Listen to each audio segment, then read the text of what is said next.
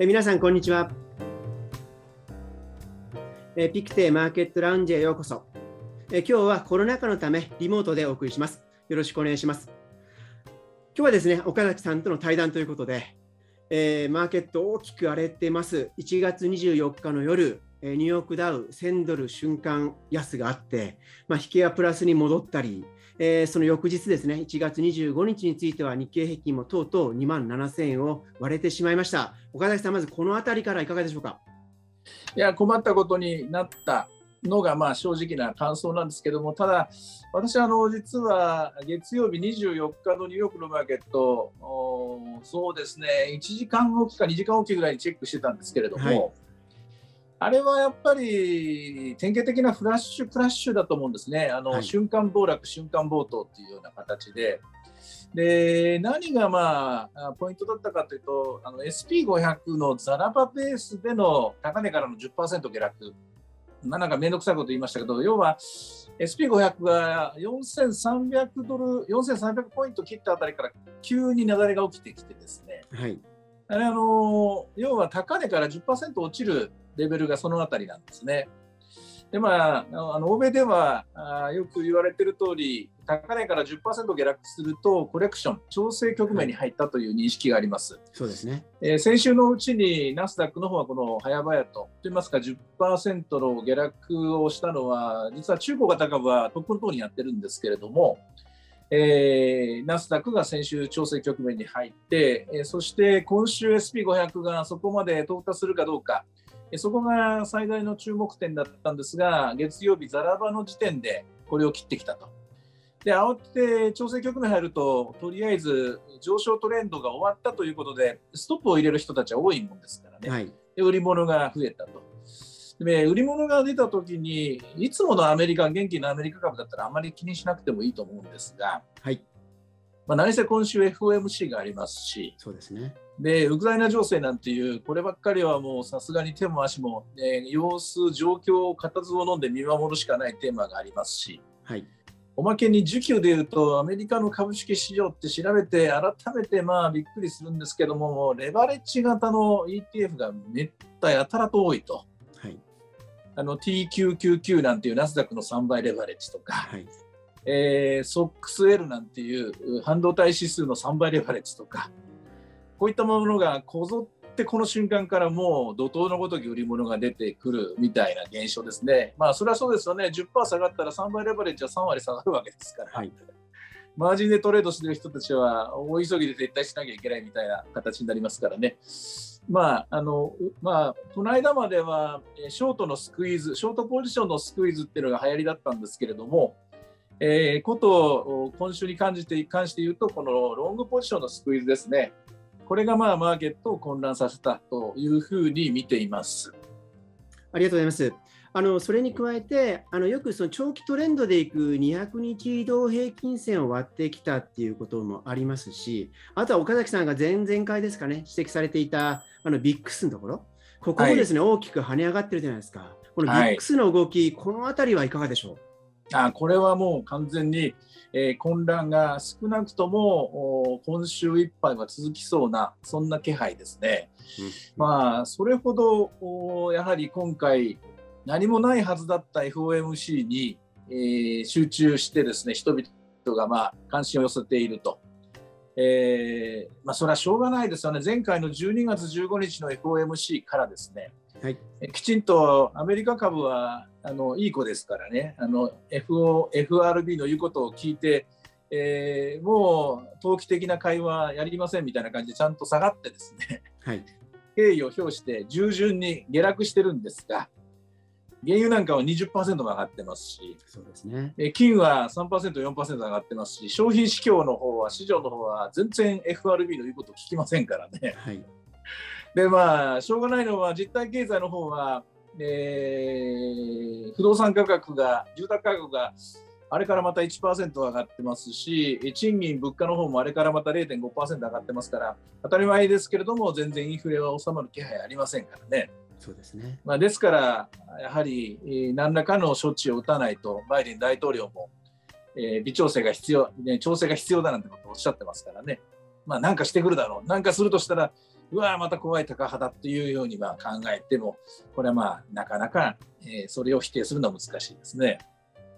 ありがとうございます。まさにあのこれも前々回ですかね、あの話が出た、この中で話が出た、そのインフレのところ、特にその住宅だとか、はい、えー、その賃金、そういったところが心配だねってことを、はい、まあ、その資源価格も含めて、実際にやっぱり顕在化しているということですよね。はい、あのその流れがついてると、その中で、本当、細かいことかも分かりませんけども、昨日私もですね夜あの寝ていって起きて、あ1000ドル下がってるやと思ってたら、朝逆にえー、もう一回確認すると元に戻ってるということで ね、この戻ったのも同じ、えー、フラッシュクラッシュの逆ってことなんですね。えー、これだけ確認させてください。えー、あのおそらく売る売り物がで売る売る向き売る売らなきゃいけない人たちの売り物が出たのを見届けて、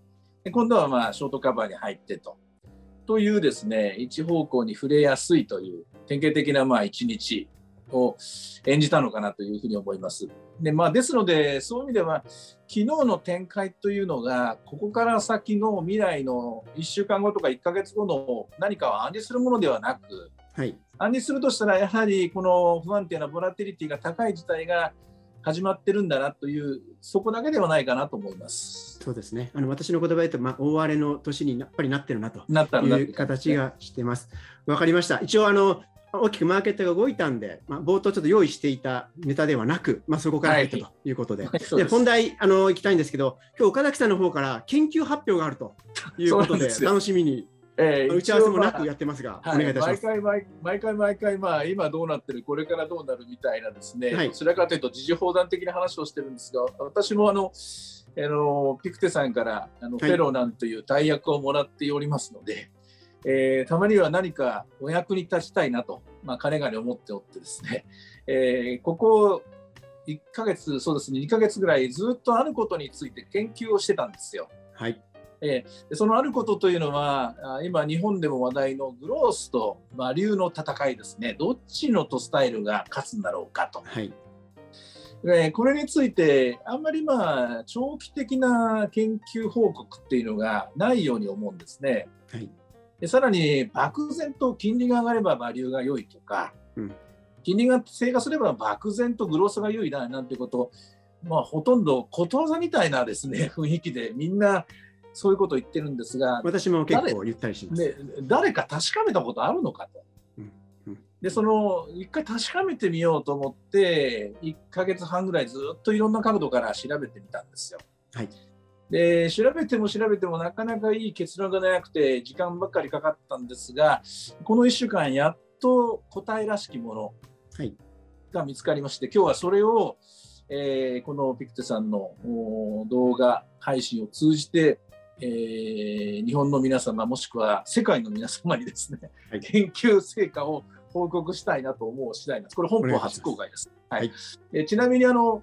最終的に今日のこの研究報告は、え来月発売の日経マネーですね、ここで、え掲載される予定になっておりますので、あの文字でしっかり読みたい方はですね、そちらの方をぜひご参照してもらいたいんですが、はい、結論から言います。はいえー、グロースが勝つのか、はい、えー、バリューが勝つのか、これは超長期の金利水準が決定しているというのが結論です。超長期。はい、30年の金利、10年の金利で調べても答えは出なかったです。で、はい、金利の方向性で調べても出なかったです。で、そうではなくて、30年という超長期の金利のこれの水準です。はい、えー、上がる方向に行くとか下がる方向に行くのではなく、超長期の金利水準が4%を切ると急激にグロース株のパフォーマンスが優位になって、さらにこれが3%を切ると圧倒的に成長株が優位な時代がここまで続いているというのが結論なんですね。はい、でえーと、分析したしですね方法について簡単に説明しますと、はい、あのよくある月間リターンとか月間の金利水準とか月間の金利の変化幅とかこういうものを使っても拉致が開かなかったので年間のリターンで、はい、年間1年間例えば去年だったら2021年、えー、大型株のアメリカの大型グロースと大型バリューでいうと、1年での結果は4.3%成長株の方が上回っていたんですよ。年間リターンです。最後負けましたけどね、はい、最初と最後負けたんですが、1年落とすとやっぱり成長株勝ってたんですね。でこの年間リターンを1979年から延々と、まあ、データを取りましてですね、す、べ、て年間でどっちが勝ったか、どれだけ勝ったかっていうのをまず、そのセルをですね埋めていく作業を始めて、はい、でついでその1年間の、例えば去年で言えば2021年の12ヶ月、年間平均30年金利の水準っていうのは2.1%だったんですね。でこの水準ですと、やっぱり1年の長丁場で両者を競わせると成長株が優位であるというこういう結論なんです。はい、でこの傾向は非常に面白いのは2011年あたりからはっきりしまして、はい、2011年の30年の平均年間平均金利が3.9%なんですね。でここからずっと、えー、そうですね、4%を切ったまま、えー、一番低いのは2020年の30年金利。これは成長株と割安株の格差は、なんと28%もですね、あの成長株がアウトパフォームしたという結果になっています。えー、ちなみに、まあ、あのアウトパフォームの最高記録はご存知の通り、1999年の32%アウトパフォームというのがあります、年間、ね。IT バブルですね。で。もあの時の30年の年間平均水準は5.9%もあったんですよ。ですから、あの単純に金利が下がったから良くなるんではなくて、金利があの高い時でも成長株が勝つ時もあるんですね。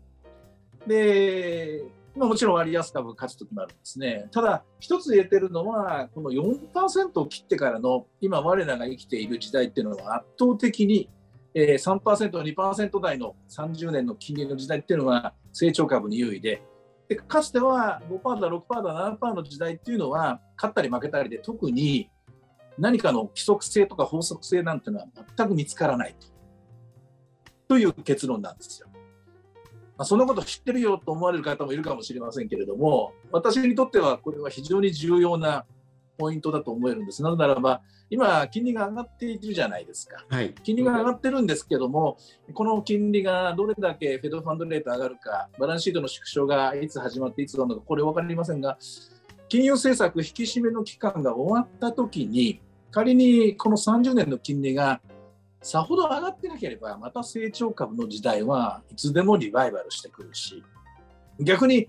延々とこの30年の金利が上がる方向に行ってかつてのような4%を超える時代になると昔のように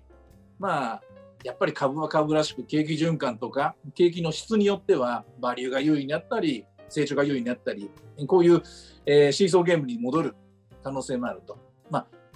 まだ気が早いんですけども最後の着地点を見た時に参考になるデータかなとそんなふうに結論付けています。ありがとうございます。あの今日いきなりこう格式高い感じに入ったんで、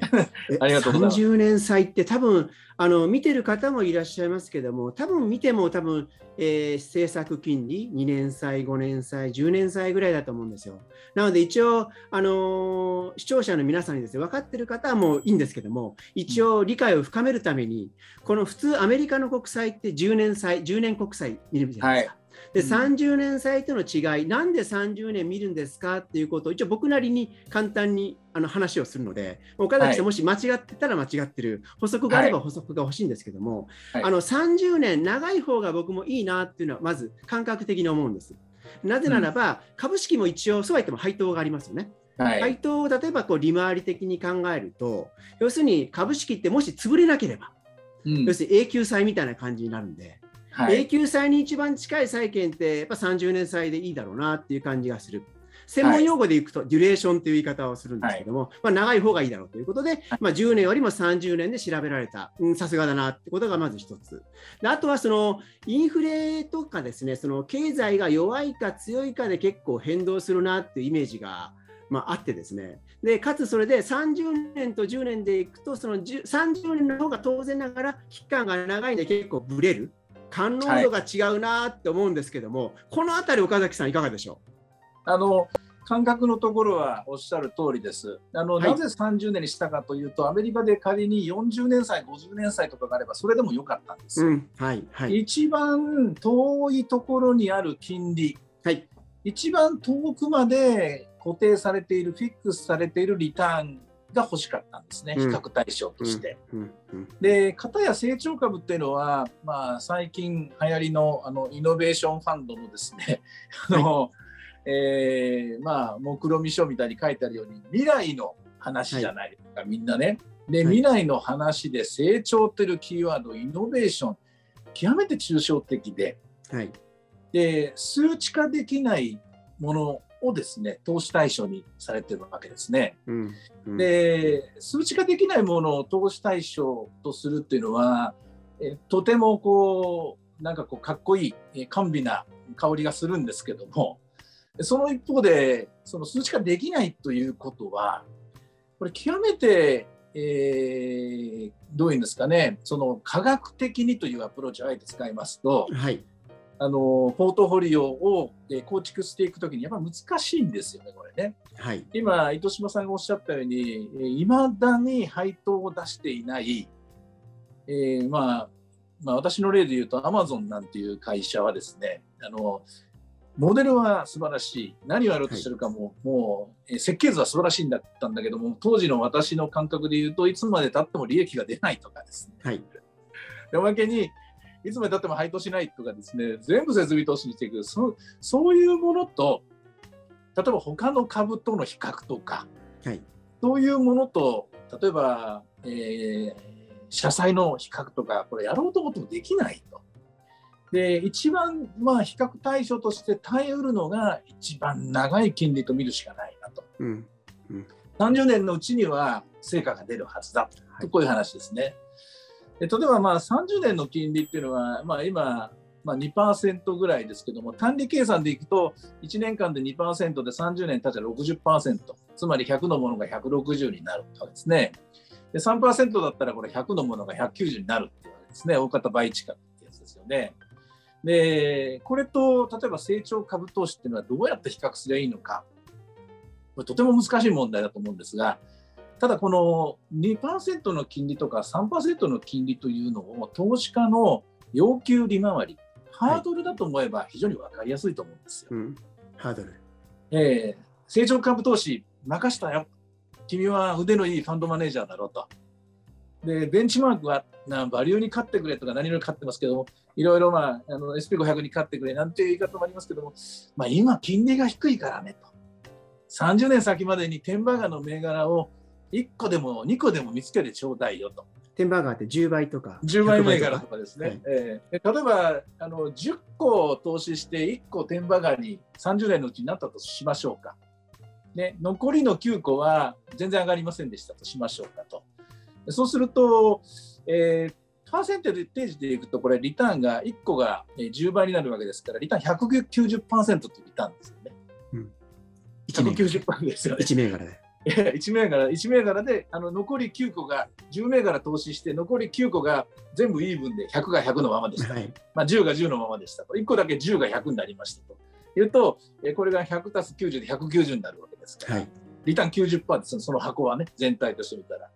えこれ、なんとあのさっき単利ベースで言った3%の30年債とイーブンじゃないですか。はい、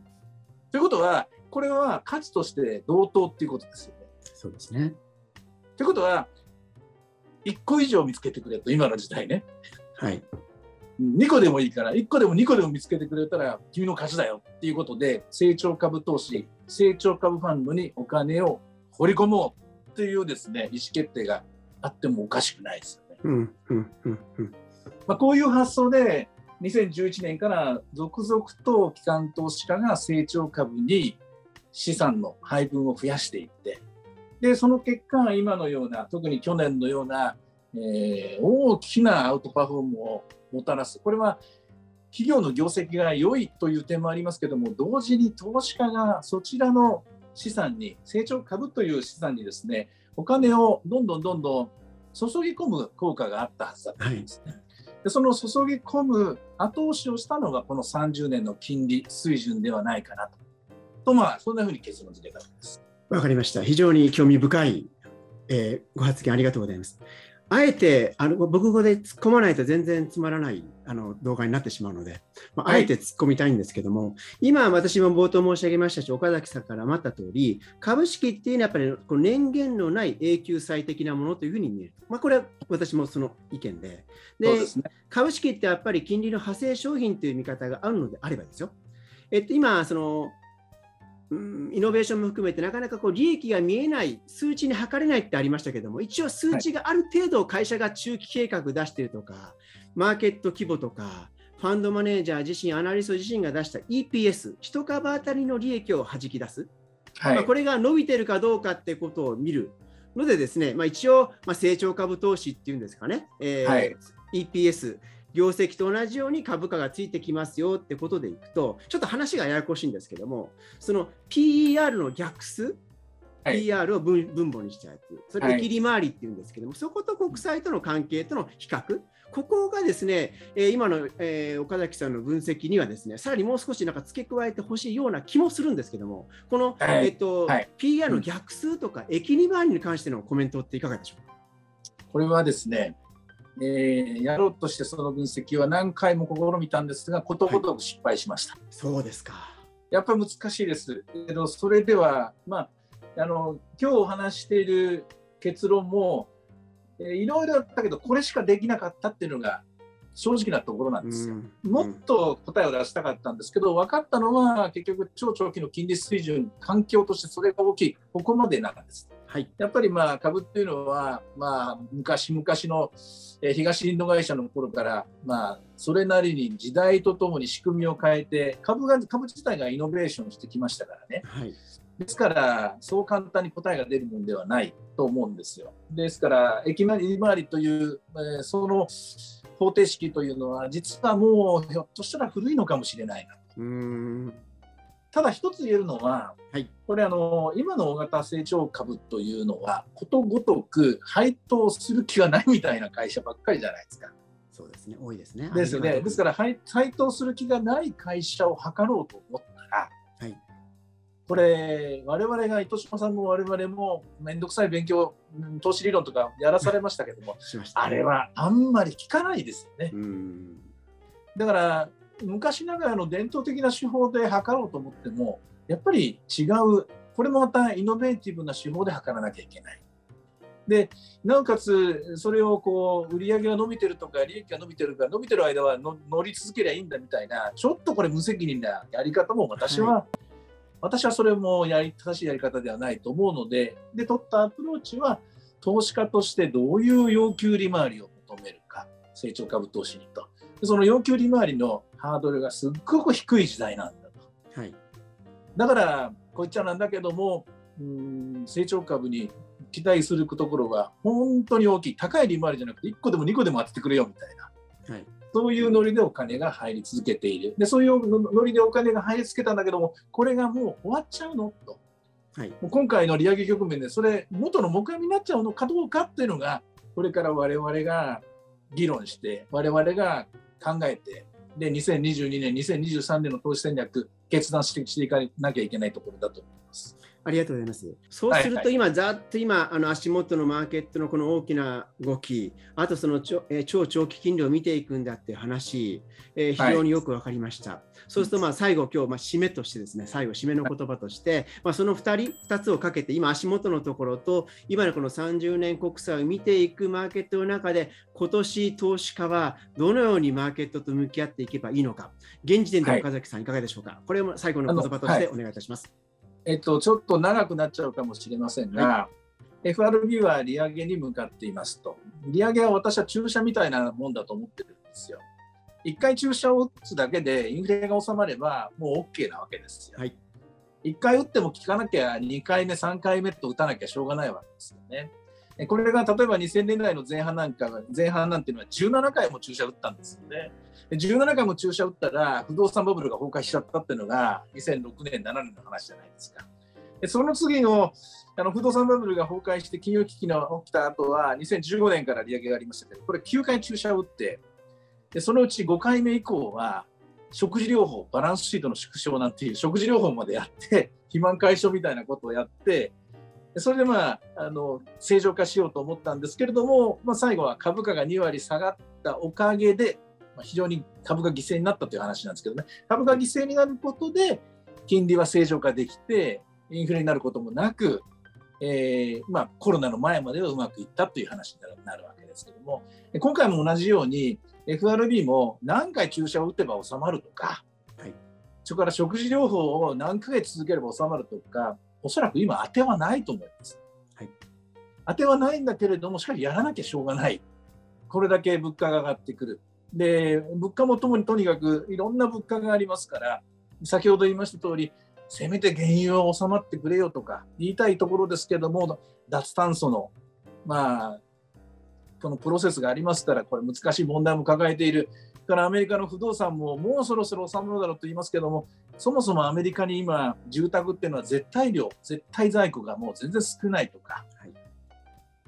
で、労働はといえば、これコロナが怖いんだから働きたくないっていう人がいっぱいいるわけですから、これはもう30区の中で注射を打つわけですよ。で注射を打って、おそらくは2回目の注射から今度は食事療法もしていくわけですね。で、この今言った注射の話と食事療法は、30年の金利でいうと、注射を打っても30年の金利はほとんど過去のデータを見る限り動きません。やっぱり注射っていうのは足元といいますか、目の前にあるインフレを収めるタイプですかね。はい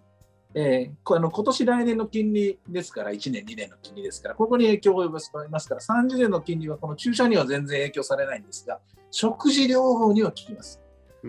バランスシートを縮小すると、この間の議事録の発表後が一番いい例ですけども、議事録の発表でバランスシートを縮小するといった途端に30年の金利がビョンと上がっちゃうんですね。でなおかつ30年の金利はやっぱり30年先、2052年の金利ですから、2052年っつったら、脱炭素社会実現してますか、してませんかという話なんですよ。まあ、一応、今のところしてる感じですよね。感じですけどね、はい、でその脱炭素社会を実現したときに、原油価格っていくらですかって答えられないですよね、今ね、これね。答えられないですね。